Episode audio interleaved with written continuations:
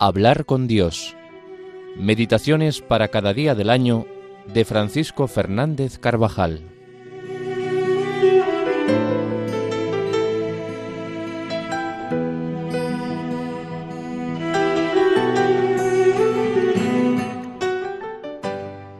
Decimotercer domingo del tiempo ordinario.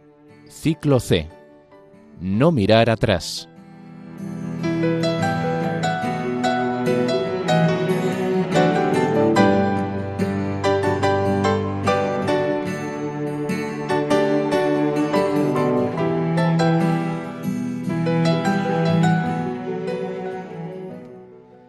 Las lecturas de la misa nos ayudan a meditar las exigencias que la propia vocación lleva consigo en el servicio a Dios y a los hombres.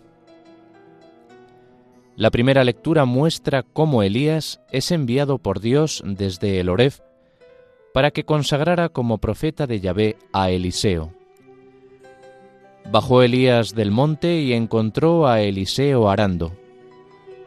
Pasó a su lado y le echó encima el manto, indicando con este gesto que Dios lo tomaba a su exclusivo servicio. Eliseo respondió con prontitud y con plenitud, sin dejar atrás nada que le retuviera. Cogió la yunta de bueyes y los mató. Hizo fuego con los aperos, asó la carne y ofreció de comer a su gente. Luego se levantó y marchó tras Elías.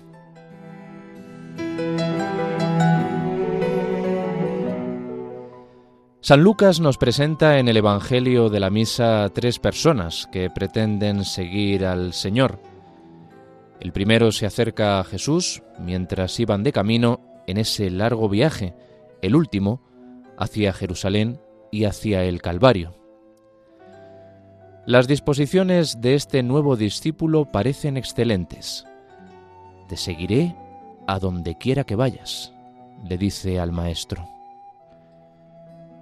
Y ante esta muestra de generosidad, el Señor quiere dejarle claro el género de vida que le espera si de verdad le sigue, para que luego no se llame a engaño. La misión de Cristo es un ir y venir constante, predicando el Evangelio y dando la salvación a todos, y no tiene dónde reclinar la cabeza. Así ha de ser la vida de los que le sigan. Han de estar desprendidos de las cosas y su disponibilidad ha de ser completa.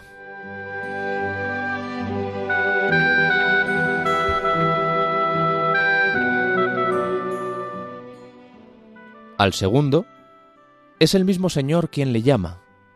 Sígueme, le dice. Este posible discípulo que es invitado a seguir de cerca al Maestro quiere oír la llamada, pero no inmediatamente. Piensa en un tiempo más oportuno, porque le retiene un asunto familiar. No se da cuenta de que, cuando Dios llama, ese es precisamente el momento más oportuno. Aunque en apariencia miradas con ojos humanos las circunstancias que rodean una vocación, puedan encontrarse razones que aconsejen dilatar la entrega para más adelante. Dios tiene unos planes más altos para el discípulo y para quienes, aparentemente, saldrían perjudicados por su marcha. Tiene todo dispuesto desde la eternidad para que de esa elección resulte el bien de todos.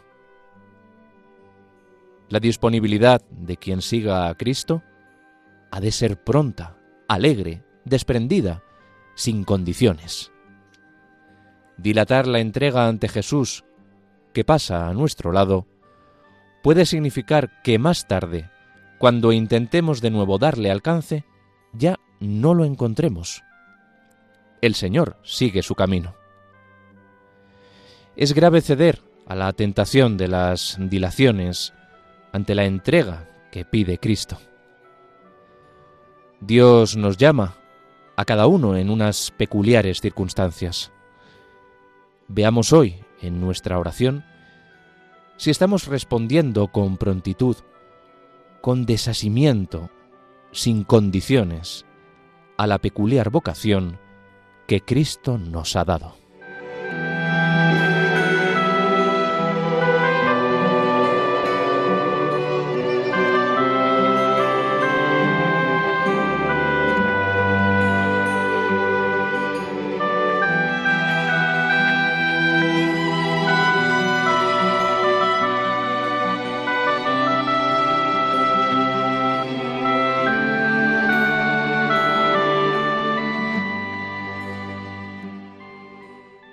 El tercero de los discípulos, solo San Lucas lo menciona, quiere volver atrás para despedirse de los suyos.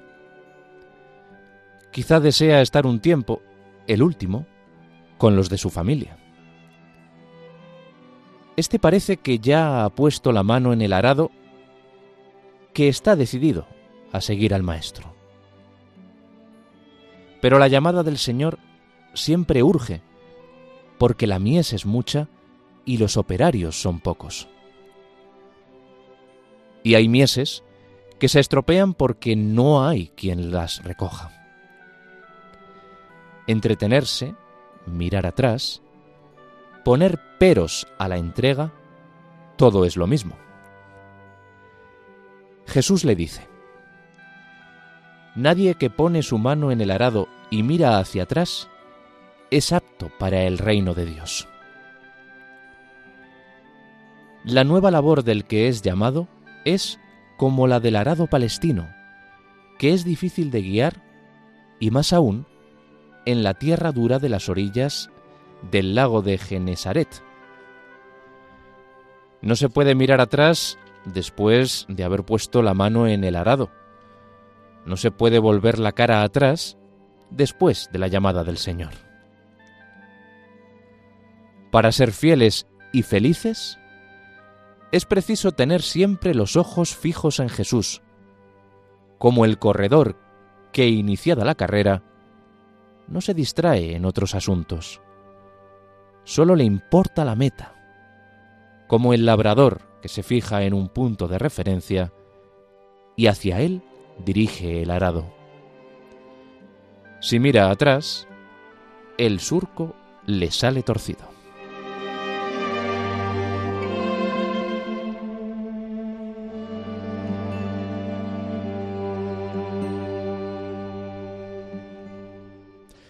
A veces, la tentación de mirar atrás puede llegar a causa de las propias limitaciones, del ambiente que choca frontalmente con los compromisos contraídos, de la conducta de personas que tendrían que ser ejemplares y no lo son, y por eso mismo parecen querer dar a entender que el ser fiel no es un valor fundamental de la persona, en otras ocasiones, puede llegar esa tentación a causa de la falta de esperanza, al ver la santidad como lejana, a pesar de los esfuerzos de luchar una y otra vez. Después del entusiasmo inicial, han comenzado las vacilaciones, los titubeos, los temores. Te preocupan los estudios, la familia, la cuestión económica y sobre todo el pensamiento de que no puedes, de que quizá no sirves, de que te falta experiencia de la vida. Te daré un medio seguro para superar esos temores, tentaciones del diablo o de tu falta de generosidad desprécialos. Quita de tu memoria esos recuerdos. Ya lo predicó de modo tajante el Maestro hace veinte siglos. No vuelvas la cara atrás. Por el contrario, en esas situaciones que pueden cargarse de añoranzas, hemos de mirar a Cristo que nos dice, sé fiel, sigue adelante. Y siempre que nuestra mirada se dirige a Jesús, adelantamos un buen trecho en el camino. no existe jamás razón suficiente para volver la cara atrás.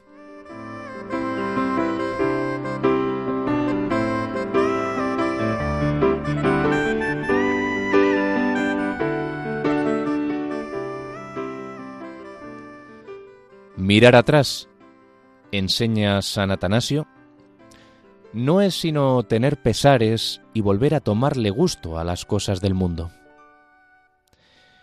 Es la tibieza que se introduce en el corazón de quien no tiene los ojos puestos en el Señor. Es no haber llenado el corazón de Dios y de las cosas nobles de la propia vocación. Mirar atrás a lo que se dejó, a lo que pudo ser, con nostalgia o tristeza, puede significar en muchos casos romper la reja del arado contra una piedra, o por lo menos que el surco, la misión encomendada, salga torcido. Y en la tarea sobrenatural a la que el Señor nos llama a todos, lo que está en juego son las almas. Nosotros queremos solo tener ojos para mirar a Cristo y todas las cosas nobles en Él. Por eso podemos decir con el salmo responsorial de la misa, El Señor es mi lote y mi heredad. Me enseñarás el sendero de mi vida, me saciarás de gozo en tu presencia, de alegría perpetua a tu derecha. El sendero de la vida es la propia vocación, que hemos de mirar con amor y agradecimiento.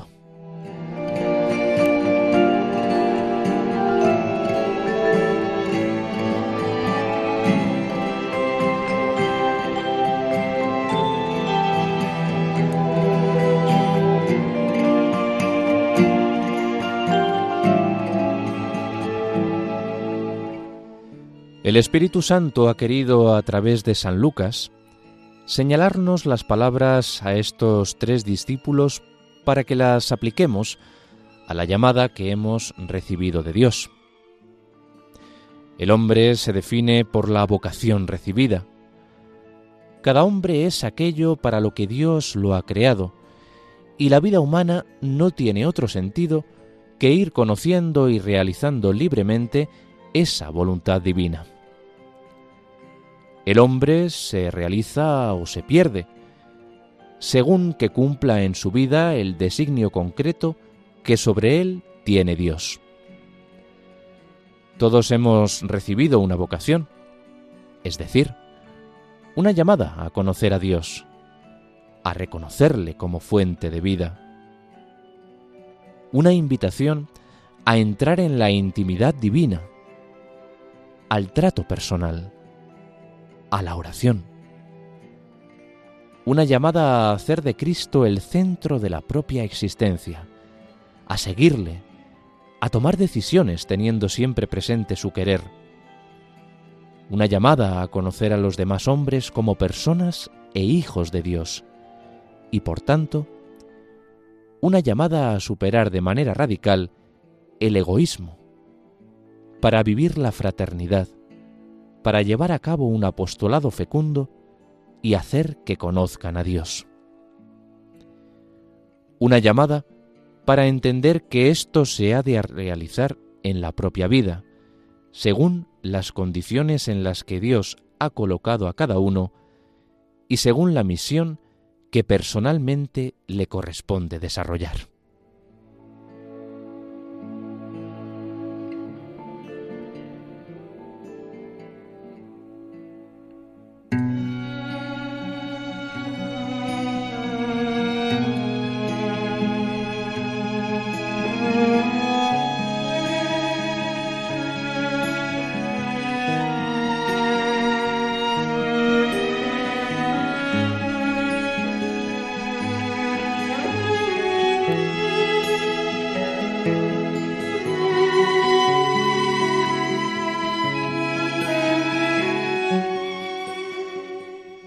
La fidelidad a la propia vocación lleva consigo responder a las llamadas que Dios hace a lo largo de la vida. Habitualmente, se trata de una fidelidad en lo pequeño de cada jornada, de amar a Dios en el trabajo, en las alegrías y penas que conlleva toda existencia, de rechazar con firmeza aquello que de alguna manera signifique mirar donde no podemos encontrar a Cristo. La fidelidad se apoya en una serie de virtudes esenciales, sin las cuales se haría difícil o imposible seguir al Maestro. La humildad para reconocer que como aquella estatua colosal de la que nos habla el libro de Daniel, tenemos los pies de barro. La prudencia y la sinceridad que son consecuencias de la humildad. La caridad y la fraternidad que impiden encerrarnos en nosotros mismos. El espíritu de mortificación que lleva a la templanza, a la sobriedad, a la lucha contra la comodidad y el aburguesamiento, a no buscar compensaciones que acabarían resultando amargas, pues alejan del Señor.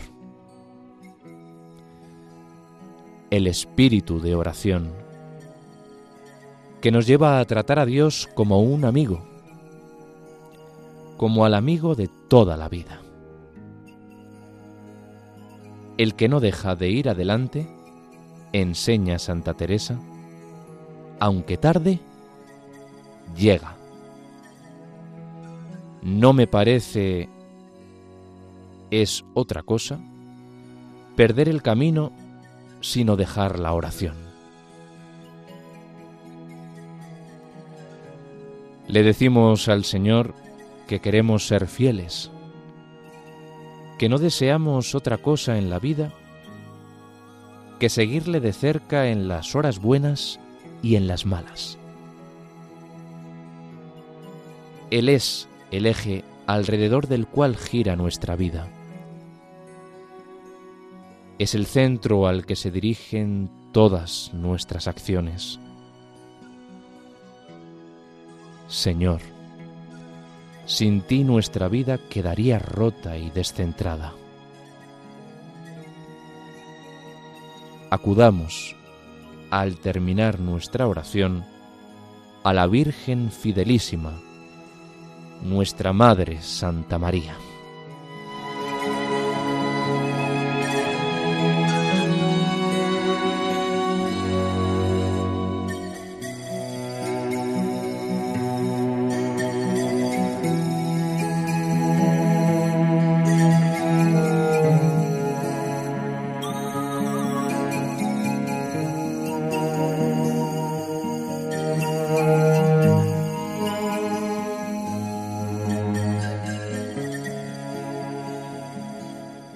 Hablar con Dios.